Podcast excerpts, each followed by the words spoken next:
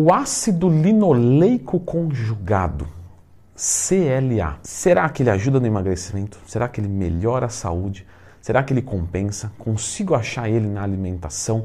Enfim, todas essas questões, tudo sobre o CLA aqui no vídeo de hoje. Então já clica no gostei, se inscreva aqui no canal e vamos falar sobre essa fonte de gorduras encapsulada que o pessoal usa muito errado. Bom, o ácido linoleico conjugado, CLA, é um ácido graxo essencial da família do ômega 6. E por ser essencial, assim como os aminoácidos, o nosso corpo, obviamente, não produz CLA. Então a sua obtenção deve vir da alimentação ou suplementação. Inclusive, falando de suplementação, tem o lançamento do meu curso, mais informações aqui nos comentários de forma fixada. Por incrível que pareça, mesmo nos dias de hoje, as maiores literaturas, os maiores estudos ainda não sabem exatamente o que o ômega 6 faz no nosso organismo é, é, de forma completa. Mas nós temos muitos estudos em ratos e os cientistas nos apontam que o ácido linoleico ajuda na degradação de gorduras do nosso organismo, sem afetar o condicionamento muscular. Ou seja, é, estimando que ele ajuda na diminuição de percentual de gordura, não necessariamente de peso, mas de gordura. Ainda falando sobre a parte celular, o CLA ajudaria nós preservarmos a massa muscular e queimar a gordura, portanto. Agora, hum, a pergunta é: isso na prática é relevante? Porque comprovado é que o CLA faz isso. Ok. Mas quanto isso é relevante na prática? Será que eu preciso de uma suplementação para atingir uma quantidade de CLA boa de ingestão? Ou será que a suplementação viria apenas numa dieta pobre? Bom, CLA dentro do nosso organismo ajuda a regular a taxa metabólica basal. Bom, estima-se que o CLA pode aumentar a taxa metabólica basal em níveis ridículos. Portanto, você não vai acelerar o seu metabolismo porque você consome CLA. Porém, você vai escutar muito ele ser vendido como um bloqueador de gordura. Isso porque, analisando o CLA, na verdade, não que ele ajude num processo de lipólise, de diminuição de gordura corporal diretamente. O que ele na verdade faria é inibir que a célula de gordura aumente de tamanho. Só que isso, é, quando você vai fazer uma análise prática, não existe esse poder a ponto de você comer 10 mil calorias no dia e impedir de você formar uma gordura nova, de aumentar a que você já tem. Logo, o CLA em situações regulares de superávit calórico, não vai fazer nada. Em situações normocalóricas, ele também não vai precisar fazer nada, porque você não vai acumular gordura se você come o que você gasta. E em situações de déficit calórico, você já está perdendo gordura, então esse processo também é inútil. Logo, quando você fala do CLA, você não está falando de um bloqueador de gordura que na prática vai te ajudar de alguma maneira. Agora, o CLA nos ajuda no sistema imunológico? Um equilíbrio de ácidos graxos no nosso organismo está diretamente ligado a isso. O CLA também tem o poder de interferir no cortisol plasmático. Mas ao contrário do que o pessoal pensa, ah, vou tomar CLA para baixar o cortisol. Em verificações clínicas, você não vê, por exemplo, médicos querendo tratar os seus pacientes com cortisol alto, entupindo eles de CLA. Logo, isso tudo é conversa para boi dormir. Sabe aquele tipo de coisa? Vou analisar um ratinho aqui, o cortisol dele estava a 20, ah, passou para 19,8. Aí eu pego mais 20 ratinhos, faço a mesma coisa. Aí todos de 20 passaram para 19,9, 19,8, 19,7. Ah, podemos dizer que tem uma influência no cortisol. Bom, mentira não é. Porém, isso na prática é irrelevante. Possui uma ação antioxidante anti-inflamatória, né, de baixa escala, mas sim influencia.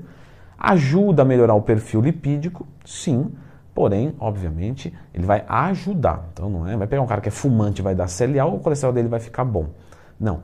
E normalmente o que se usa para melhorar o colesterol são outras coisas. Então, primeiro a gente vai tentar um consumo de fibras, depois a gente pode colocar um transresveratrol e assim outras substâncias que normalmente o CLA vai ficando um pouco mais esquecido. Então o CLA é importante para o nosso organismo, mas não vai te ajudar em perda de peso ou evitar que você ganhe mais peso. Outra coisa que você deve saber, o CLA ele é encontrado na alimentação, claro. Então, se você vai pensar numa suplementação, você teria que ter um bom motivo para não consumir carnes, leite, outros tipos de gordura, mesmo as vegetais. Normalmente, quem faz aquela continha tranquila de mais ou menos 0,6 grama quilo até 1 grama quilo de gordura, ou seja, se eu peso 100 quilos, eu vou consumir de 60 a 100 gramas de gordura por dia. E eu posso considerar gorduras animais na minha alimentação,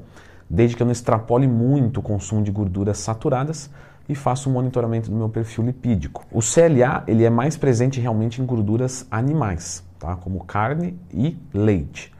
Leite normalmente a gente consome desnatado, a gente pode consumir algum queijo. Queijo tem um pouquinho de gordura, tem CLA. Mas, quando você fala de gorduras vegetais também. Para quem consome nessa, nessa faixa, o CLA quase que certamente já vai ser batido. Logo, a suplementação vai ser necessária para quem não consome gorduras na dieta. Mas isso não se faz, isso não se faz.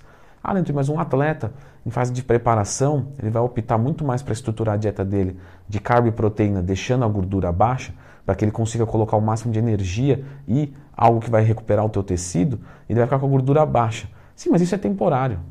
Um atleta em off volta a comer gorduras. E o atleta não está preocupado com a saúde. Claro que ele não quer morrer. Mas o que eu quero dizer é, em primeira instância, em primeiro pensamento, ele vai pensar em competição. A saúde é o mínimo para que ele consiga competir. E naquele momento ele cortar as gorduras não vai influenciar na saúde dele de uma forma que vai atrapalhar na competição. Logo, ele reduz a gordura da dieta e fica só em proteína e carbo normalmente. Ao contrário até do que o pessoal pensa, que acha que o fisiculturista vai jogar proteína e gordura. Não, normalmente ele joga proteína e carbo perto da competição para que ele consiga segurar um pouco de energia para conseguir treinar, fazer dois cardios por dia, etc. Claro que em algum momento ele pode reduzir isso ainda mais, porém é assim que normalmente acontece para quem tem um metabolismo bom. Doses de CLA normalmente aí entre 2, 3 gramas, até no máximo, para aqueles que têm uma dieta muito pobre, 5, 6, 7, 8 gramas. O que torna cara a suplementação e na prática basicamente inútil, porque como eu te disse, pô, quero melhorar meu colesterol, tem coisas mais baratas e mais eficientes que vêm antes. Quero colocar um antioxidante, pô, que tal primeiro vitamina C, E, alguma coisa nesse sentido? Quero colocar algo que vai me ajudar na perda de peso, termogênico. Vou pensar então que eu, eu preciso de tudo isso numa cápsula só. Que tal então acertar sua dieta e consumir gorduras? Por que suplementar se você pode acertar isso de uma forma razoavelmente simples? De qualquer forma, a suplementação de CLA em excesso nos mostra poucos efeitos colaterais ou nenhum. Temos alguma incidência ali ou outra de fígado, de insulina e uma possível ação inflamatória pelo seu excesso, mas normalmente o pessoal não, não chega nisso. Então, muito difícil isso acontecer. Agora, uma suplementação que pode ser interessante é o ômega 3, EPA e DHA. Então eu vou deixar vocês com esse vídeo aqui tudo sobre ômega 3, ok? Mas lembre-se, talvez seja interessante. Dá uma conferida aqui.